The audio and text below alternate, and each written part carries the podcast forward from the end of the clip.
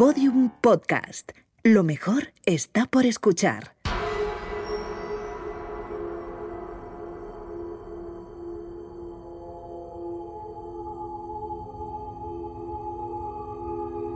...8 de diciembre de 2017. Han pasado siete días del asesinato de Davide Fabri, el dueño de un bar de Bolonia.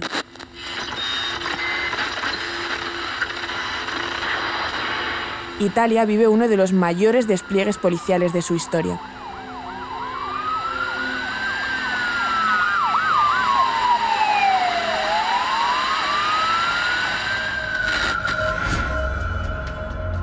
Sobre las 6 de la tarde, el policía local Marco Rabaglia y el guarda forestal Valerio Berri vuelven a casa, cerca de Porto Maggiore. Está a 40 kilómetros de Budrio, el lugar donde se cometió el homicidio de Fabri. Estos dos hombres no participan en el operativo de búsqueda del asesino. Para ellos es un día normal.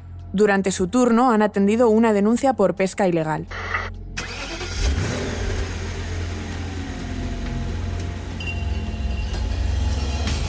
Circulan por una carretera secundaria y allí, apoyado en una furgoneta blanca, ven a un sujeto en mitad de la nada.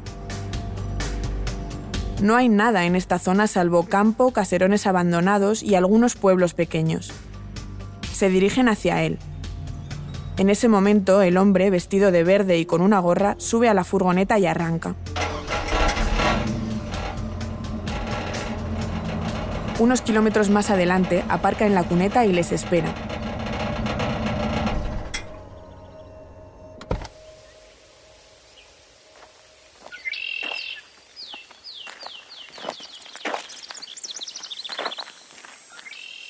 Cuando se acercan, dispara tres veces a Marco Rabaglia, el policía local.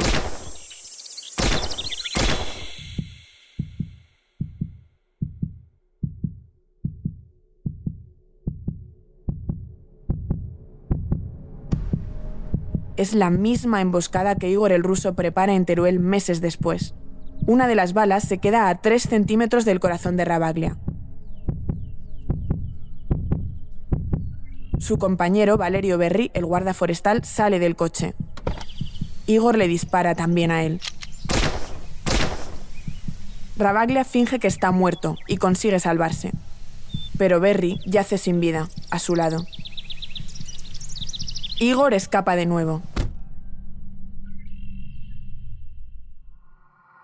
Ha vuelto a matar.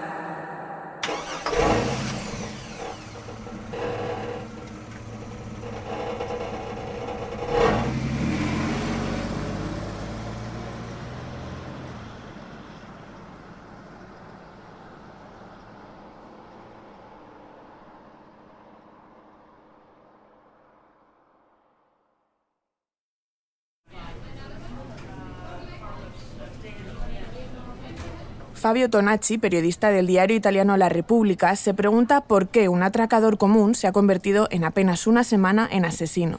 Un asesino que no duda en eliminar cualquier obstáculo que se interponga en su camino. Primero Fabri, el dueño del bar, y después Berry, el guarda forestal. Este es uno de los grandes enigmas este es uno de los grandes enigmas, el verdadero motivo por el que mata a la primera persona, el dueño del bar. No se entiende, no se entiende, no entra al bar para matar. Probablemente mata para defenderse. Y a partir de ese momento, él asegura siempre que cada vez que dispara lo hace solo para eso, para defenderse, porque de lo contrario lo habrían matado o capturado. Y a partir de aquí parte la gran fuga de Igor. A pesar de los enormes esfuerzos que dedica Italia a atraparlo, Igor es un fantasma. Parece que la investigación está en punto muerto.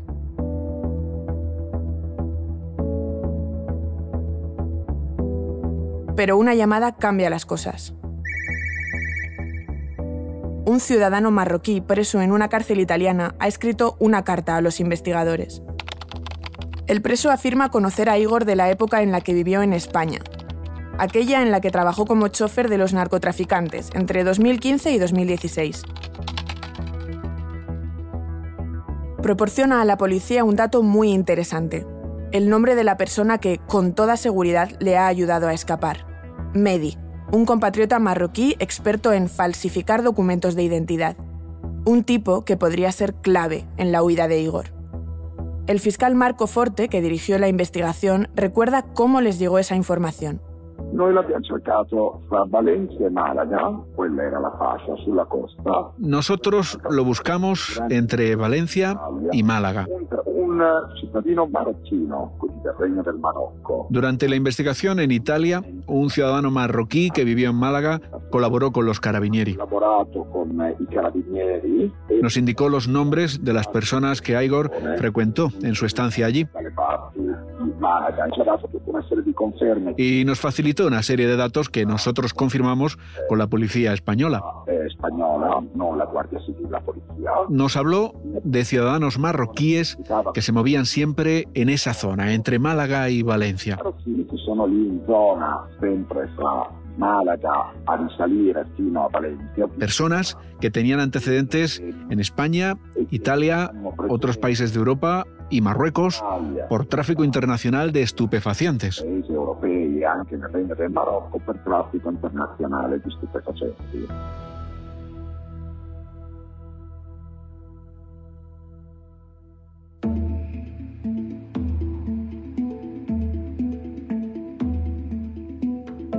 La pista española se convierte en la principal línea de investigación en Italia. Tanto que un equipo de investigadores viaja a España meses después.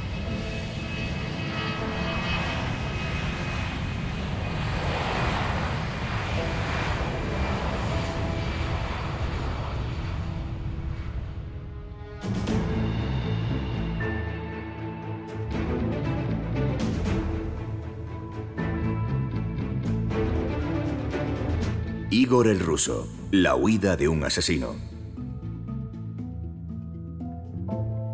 Episodio 3. La fuga.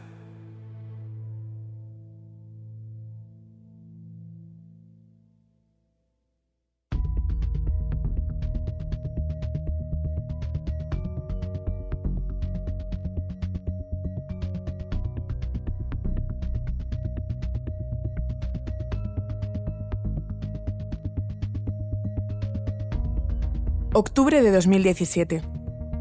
Han pasado seis meses de los homicidios en Italia y un grupo de carabinieri llega a Málaga. A través de fuentes cercanas a la investigación consigo el teléfono de uno de los agentes de ese operativo. Prefiere no dar su nombre ni especificar en qué unidad de la policía italiana trabaja.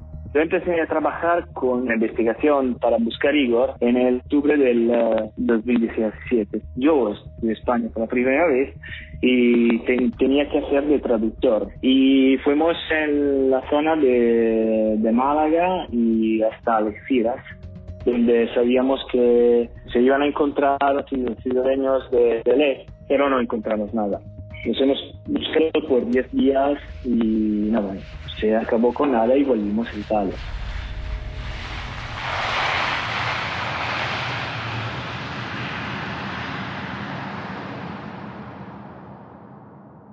Las fiscalías de esa ciudad y de Bolonia colaboraron intensamente para buscar a Fejer entre Málaga y Valencia, las zonas en las que se tenía constancia que había vivido. El plan era contactar con confidentes y registrar posibles escondites.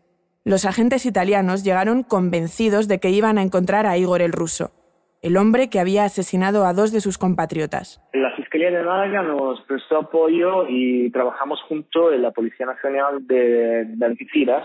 Sabíamos que había una organización eh, que traficano droga y podía ser que eh, el jefe de esta organización era personaje del este Europa y podía ser que había dado, apoyo a, también a el, el.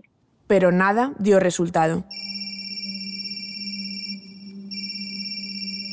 Meses después, este carabiniere recibió una llamada. Habían atrapado al criminal, pero no en el sur, sino en Teruel, a más de 600 kilómetros de distancia de donde lo buscaban. Allí, Norbert Fejer, Igor el ruso, había vuelto a matar. Todo el Bajo Aragón todavía cuesta creer el suceso ocurrido ayer entre las localidades de Andorra y Albalate del Arzobispo.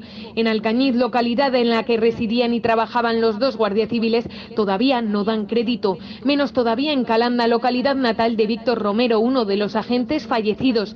Víctor Jesús Caballero trabajaba también para el grupo Roca de Teruel. Tenía 38 años y era de origen gaditano.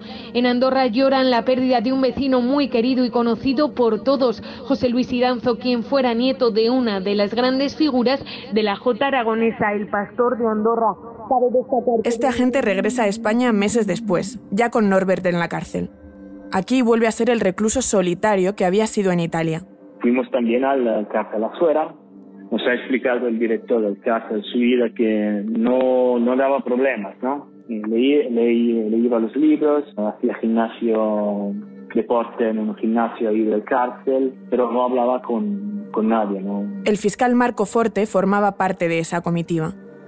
esattamente quello che, che è stato dipinto, è una persona molto fredda, molto lucida. Es tal y como se le ha descrito. Una persona muy fría, muy lúcida, que no tiene ningún tipo de remordimiento. Tutte le volte che ho avuto Su única explicación es que hace lo que hace para defenderse.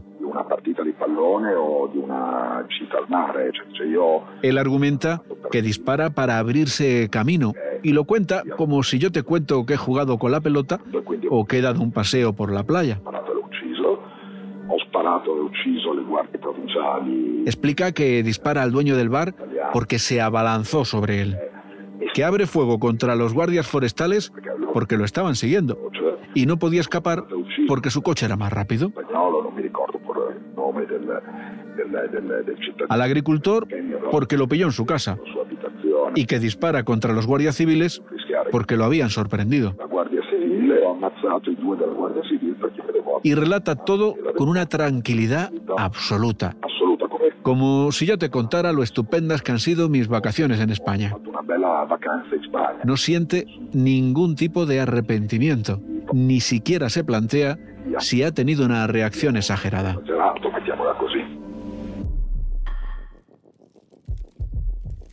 El rastro de Igor se pierde en una furgoneta blanca en Bolonia y reaparece en las ruedas de una bicicleta en Teruel. Los investigadores no dan crédito. El periodista Fabio Tonacci trata de encontrar una explicación. Ovviamente è un uomo che è ultra ricercato, che la polizia italiana cerca dovunque, che ha ucciso due persone. Obviamente es un hombre en busca y captura. La sua vecchia banda, perché La policía italiana lo busca por todas partes porque ha matado a dos personas. Por eso no puede volver con su vieja banda, porque habría llamado demasiado la atención no solo de la Policía de Italia, bien de la Guardia Civil Española. C'è una abbastanza Así que cuando vuelva a España, elige Aragón, en concreto la provincia de Teruel. ¿Por qué? Porque hay un parecido sorprendente entre la zona en la que vivía en Italia, entre Bolonia y Ferrara, y la región que elige en España, Teruel. Teruel, nella comunità autonoma di Aragona, credo. Sono zone uguali, sono zone simili. Son zonas exactamente iguales. Encuentra las mismas características en las dos. Son zonas con muchos campos, poca gente, vecinos acostumbrados a ir a lo suyo, casas abandonadas o masías en este caso, y reproduce su modo de vida, la misma forma de vida.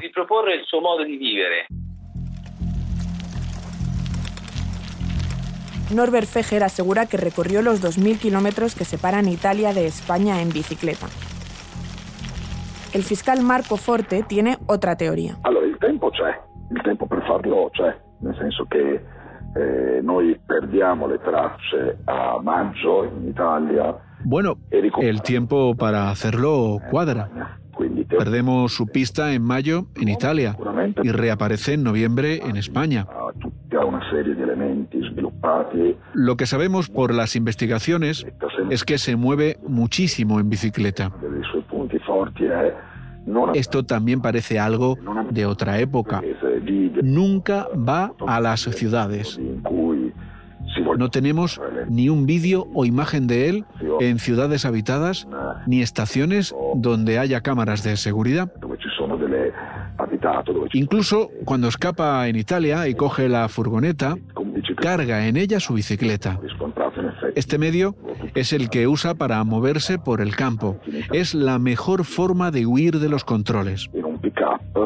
En cambio, si intentas coger un tren o un autobús o haces autostop, es más fácil que te intercepten.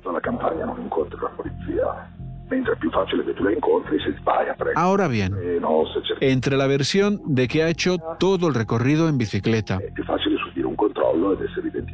O la de que ha hecho algunos tramos cargando la bicicleta en otro tipo de transporte, como autobuses, cobra más sentido la segunda.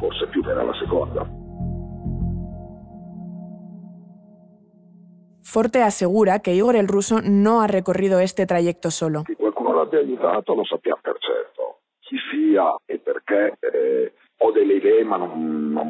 alguien lo ha ayudado lo sabemos con certeza. ¿Quién es y por qué? Tengo sospechas, pero no puedo decir nada más porque no lo tenemos claro. Ha tenido ayuda en Italia de alguien que le ha ayudado a salir. Y seguramente en el camino alguien ha cargado su bicicleta y lo ha transportado unos cuantos kilómetros. Probablemente también lo hayan ayudado en España. Basta con mirar el mapa.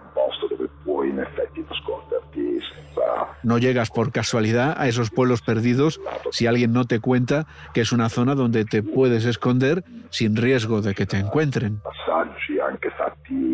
Se deduce, por sus estancias previas en España, que él tiene contactos ahí. No sé si esos contactos magrebíes o españoles son de esa zona, probablemente no, pero no son de muy lejos de ahí. Porque no es que lo detuvieran en la otra punta de España.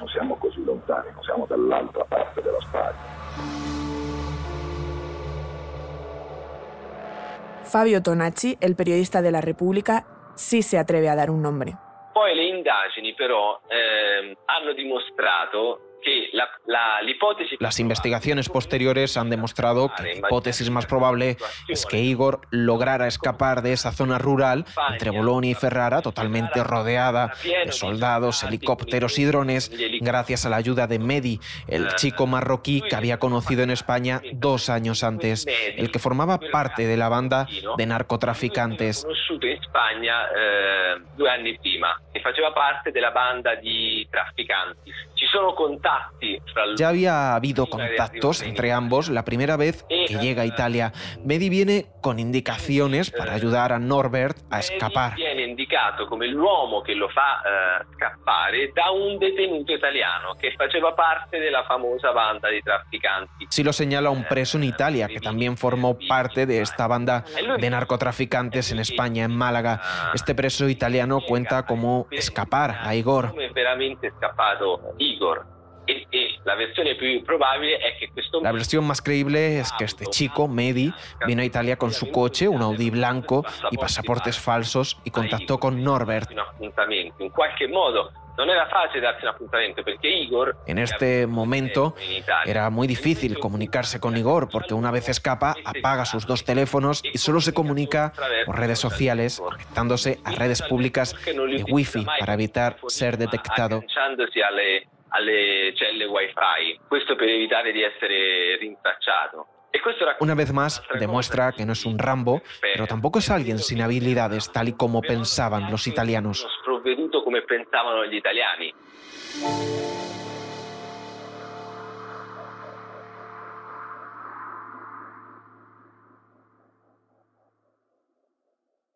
Mariano Tafalla es el abogado de la familia de una de las víctimas de Teruel, el guardia civil Víctor Jesús Caballero.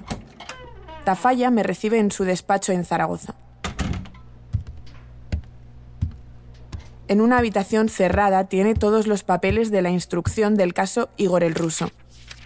Centenares de páginas que para él no aclaran muchos de los interrogantes. Tafalla califica la huida en bicicleta de insulto a la inteligencia. El abogado sostiene que el asesino llegó a Teruel en coche y que fue ayudado por alguien. Este es solo uno de los interrogantes. Como inciertas tenemos muchísimas cosas, sobre todo la motivación de este tío. Es decir, no, no sabemos ni, ni, la forma de aparecer en estas, en estas localidades, en esta zona.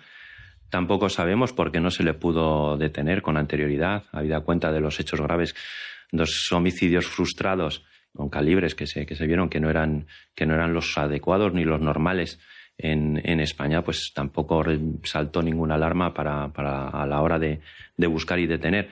En el interim incluso se produjeron pues, numerosos robos en masicos y además eh, atribuidos a día de hoy a la misma persona.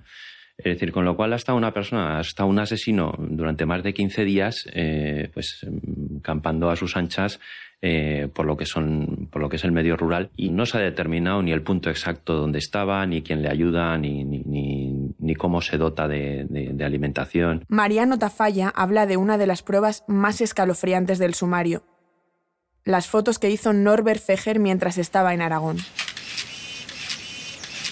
En ellas, Feger parece disfrutar como nunca.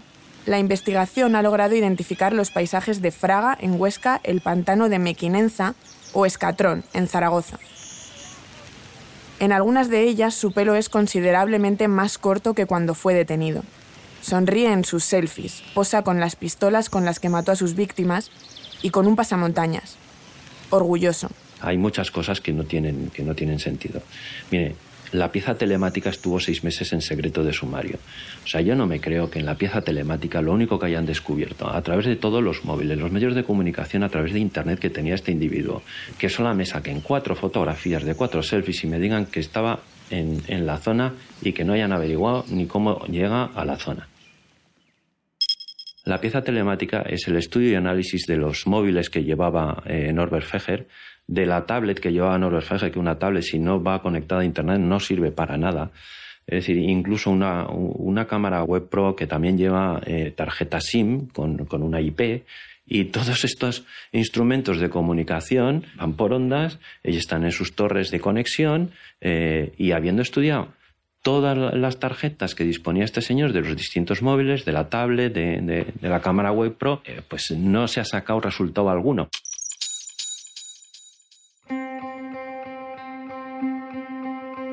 Aunque en un primer momento se asignó a Igor el ruso un abogado de oficio, justo un año después de los asesinatos asumió su defensa Juan Manuel Martín Calvente. Este abogado se mueve por toda España con juicios penales. No quiere desvelar quién paga sus honorarios, ni cómo acabó representando a Norbert.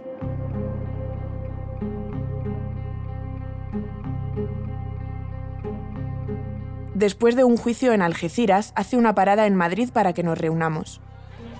Asegura que el personaje de Igor el ruso es una leyenda que hemos construido los medios de comunicación, que Norbert nació en Hungría y que ha tenido una vida errante.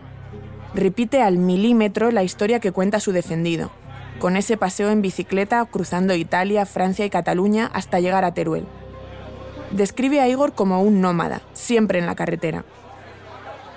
Bueno, realmente no hay un interrogante, ya digo, dentro de una vida errante, pues, pues bueno, decidió hacer ruta por España. Tampoco sabemos hacia dónde, ni, ni, ni, nada, ni cuál era su destino final. Evidentemente, Norbert ya en el juicio, pues me imagino que alguna de esas preguntas le serán planteadas y él las contestará, me imagino.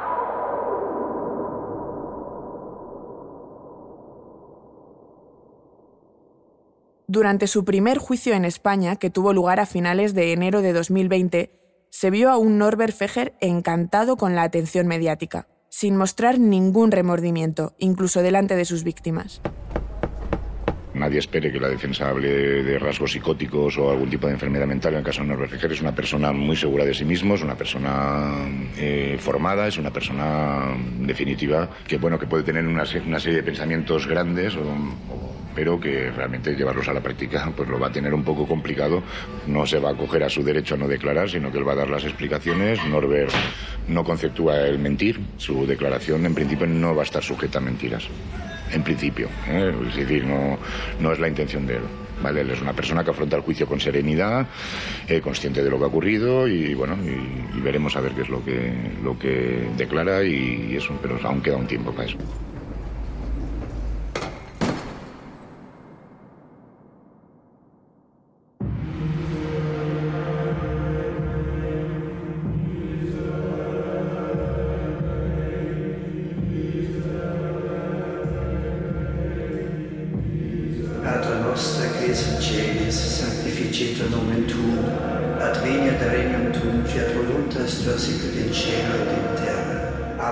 Hasta noviembre de 2019, Norbert Feger permaneció en la cárcel de Zuera, en Zaragoza. Pasó sus días entre estampitas, haciendo deporte y leyendo la Biblia.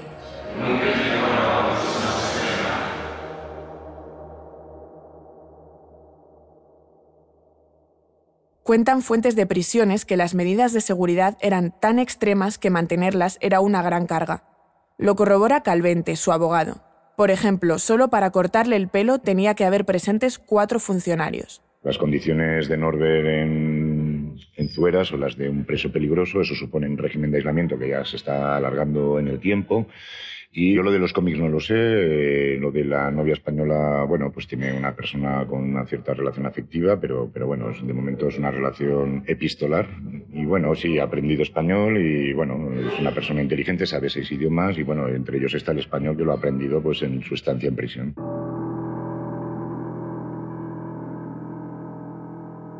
A finales de noviembre de 2019, los periódicos publican que Norbert Feger se vuelve rebelde. Vaticinan que cualquier día puede ocurrir algo grave. Lo trasladan a la prisión de Teixeiro, en A Coruña.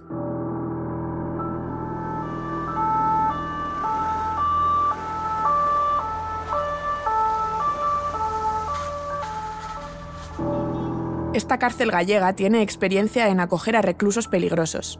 Aquí permaneció el chicle, el solitario y también el denominado Aníbal Lecter de las cárceles españolas, Fabricio Joao Silva, un preso que mató a su novia, a otro interno y atacó salvajemente a seis funcionarios de prisiones. Contacto con Pedro Vázquez, funcionario de esta prisión. Me explica cómo es el día a día de internos como Norbert Feger. Presos como Igor necesitan una dedicación de recursos especial. Cada vez que sale de su celda le acompañan tres funcionarios hay que tener una serie de medidas de control y de seguridad sobre ellos. Siempre que haya un movimiento de este tipo de internos, hay la presencia de demás funcionarios, de todo lo que es lo referido a sus actos, a su estado de ánimo, etcétera. Digamos que es un, control más exhaustivo y un seguimiento de, de lo que son todos los pequeños detalles.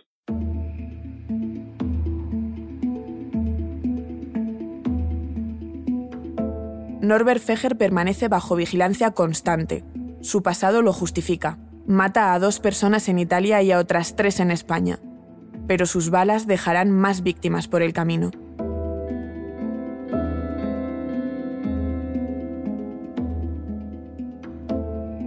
Igor el Ruso, la huida de un asesino.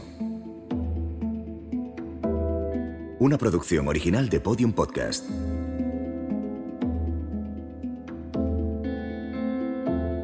Guión y dirección Patricia Peiró. Coordinación y producción Inés Vila y Alfonso Cardenal. Montaje y realización sonora Roberto Maján.